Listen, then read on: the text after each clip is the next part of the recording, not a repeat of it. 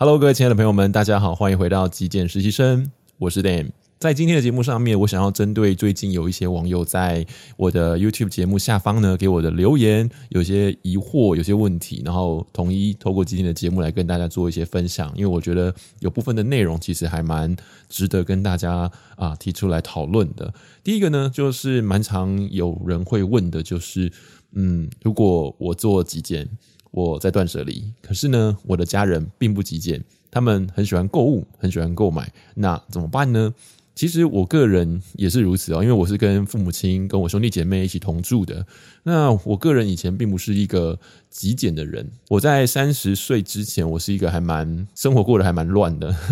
有很多的衣物，有很多的杂物囤积在我自己的房间里面，我是全家里面最乱的一个人。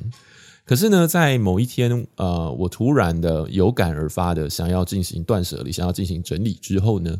呃，我就突然变了一个样子。所以我想跟各位分享，就是每一种生活或者是每一种风格都 OK，呃，是每一个人自己的选择。我们也没有办法真的透过强迫的方式去改变一个人，那会非常的痛苦，也会把关系给打坏掉。所以，在我自己的解决方案里面呢，就是如果是我自己的私领域，例如是我的房间，我就会希望它是干净的，是照着自己的想法来做布置的。那如果是在公共领域的话呢，我会适时的去提醒啊，比方说哪些东西好像快要过期了，啊，赶快把它用完，或者是说家里头还有哪一些东西，当我们一起出去购物的时候，我就会提醒说，那先不要买。我们用完了再来买，可能会做到这种提醒哦，但是不会百分之一百的去要求或者是强迫。哦，如果他真的想买，那就买喽。好，我我其实还蛮重视每一个不同的人在自己生活中的选择，我不太去，我不太会去勉强别人做跟自己一样的事情。嗯，因为当真正时机到了，他想要做的时候，他自然而然就会去改变。我想那个 timing 是最好的哈。你现在一直不断的教他做他不想要做的事情，其实。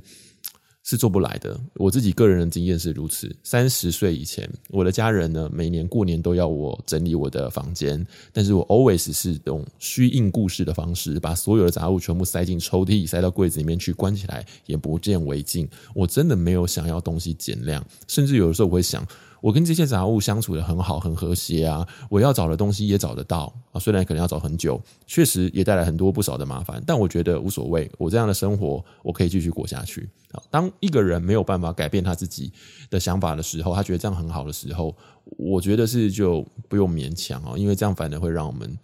跟对方的关系搞得比较僵，所以只要不要把他的东西囤到我的空间来，让我感觉到我的空间被占据了。那另外一个就是尽量不要去占用到我的时间哦。例如说，当你今天购买很多东西回来，囤积了很多东西在公共区域的时候，当我要使用某样东西，我可能还要把它移来移去，比方说。东西都囤满在家里的沙发上面，那 我要使用沙发的时候，可能还要把东西移开，或者是说，嗯，你你购买的东西囤积太多了，已经导致家里头有一点在行动上面水泄不通了。那在这个时候，我就会起身沟通一下，就说，哦，那这样可能需要做一些调整啊。那我觉得把呃规范，把一些大家可共同。啊，生活在这个空间，互相体谅、互相体贴的这个部分，这个原则定下来讲好了，我想其实是 OK 的哦。因为我想家人不至于会夸张到嗯不可理喻，或者是无法沟通咯。那另外一个问题是有网友问我说，我现在是不是很少购物？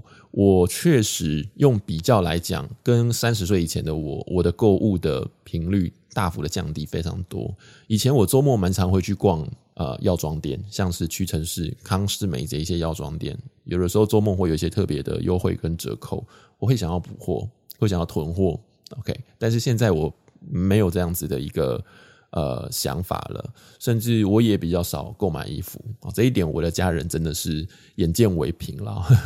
以前我经常性的会可能在网络上也好，或者是在百货，或者是在一些啊、呃、店铺里头，我会经常性的购买衣物。所以我才会跟大家说，以前我的房间里面有好几柜的衣服，其实有的时候买了不喜欢就没穿，但也没丢，然后就一直不断的买新的。那那些新的你会发现，可能从中又只是挑了某几件出来穿，有些呢也是放着放着就没有再拿出来穿的哈。所以以前的我经常是这样子购物的。那直到呃断舍离之后，我把一些真的不是那么喜欢穿的衣服淘汰掉，不能穿的衣服淘汰掉之后，我就开始去有意识的去购买我的衣服，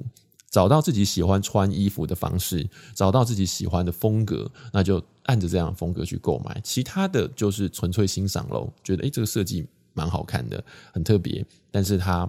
不是我喜欢的 style，那我就不买它。那自己在购买衣服上面也会比较节制，比方说我。在购买的时候，不一定百分之一百会满足所谓的一进一出，但是也会适量的去购买，不会像以前那样子想买就买。另外一块值得跟大家提出来讨论，就是兴趣这一块。之前也做过一集节目，跟大家聊到兴趣断舍离，这确实是一个非常困扰的事情。呃，我想每一个人都有兴趣，兴趣也都不一定相同。有些人可能喜欢花艺，有些人可能喜欢厨艺做菜，有些人可能喜欢。摄影就像我也是一样，我个人觉得在兴趣这一块，倒不一定要这么的激烈的、这么的激进的断舍离，因为兴趣它确实是会带给生活一些不一样的风貌，让我们的生活变得更加的丰富。那我个人觉得断舍离，我们过的是简单的生活，我们不是过着单调。无聊的生活，这至少是我个人的价值观是如此。所以，我们只是把物品减量，让我们自己在生活上面变得比较轻盈，让我们的生活过起来比较方便、比较快速，呃，或者是说更有效率。但倒不是说要把所有生活的快乐都给剥夺掉了。所以，如果说是因为兴趣使然，你想要购入一些跟兴趣有关的东西，甚至有些人喜欢购入一些公仔、购入一些收藏品，那我个人觉得适时的购入。其实不错啊，有些人喜欢收集公仔，那你就把公仔陈列得漂漂亮亮的，然后定期的去赏玩、去擦拭它，我觉得也 OK。另外，像我自己个人，我就很喜欢摄影，所以我很老实的跟各位说，我的相机其实不止一台。那我的相机原则上都是可换镜头式的相机，所以我的镜头当然就不会只有一颗。那我自己目前在处理我自己的相机，就是把它分不同的工作种类，有些适合拍照，它的设计本身就是 for 呃平面的摄影；有些的设计呢，就是比较符合影像的。当然，你可以说，难道拍照不能来拍影像吗？不能拿来录影吗？当然可以哦。哦，只是说这是我的兴趣，所以我想要把它分化的更细一点点。那在镜头上面也是如此，我有蛮多颗镜头的。那我自己在培养兴趣的过程中，我也会买到一些镜头，是我用了之后发现我好像不是那么喜欢这个焦段，所以我可能用一用之后，发现一整年那个镜头就躺在我的防潮箱里面，没再拿出来用的。如果你有追踪过我的脸书或者是 Instagram 的话，你会知道我有。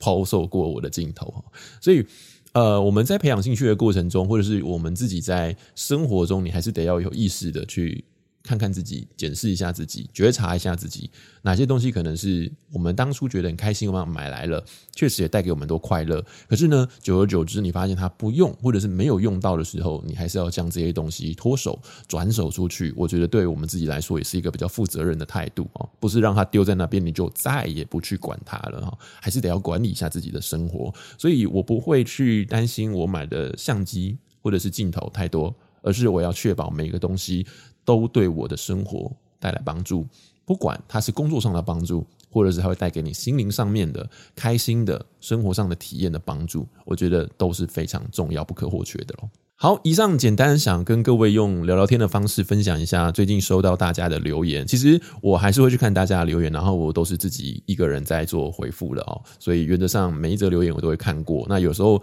嗯，你的留言很有意思，我也会很希望可以在节目上面跟大家做分享。那非常感谢大家对我的支持跟鼓励，因为前阵子因为受伤了，最近看大家的留言，发现哇，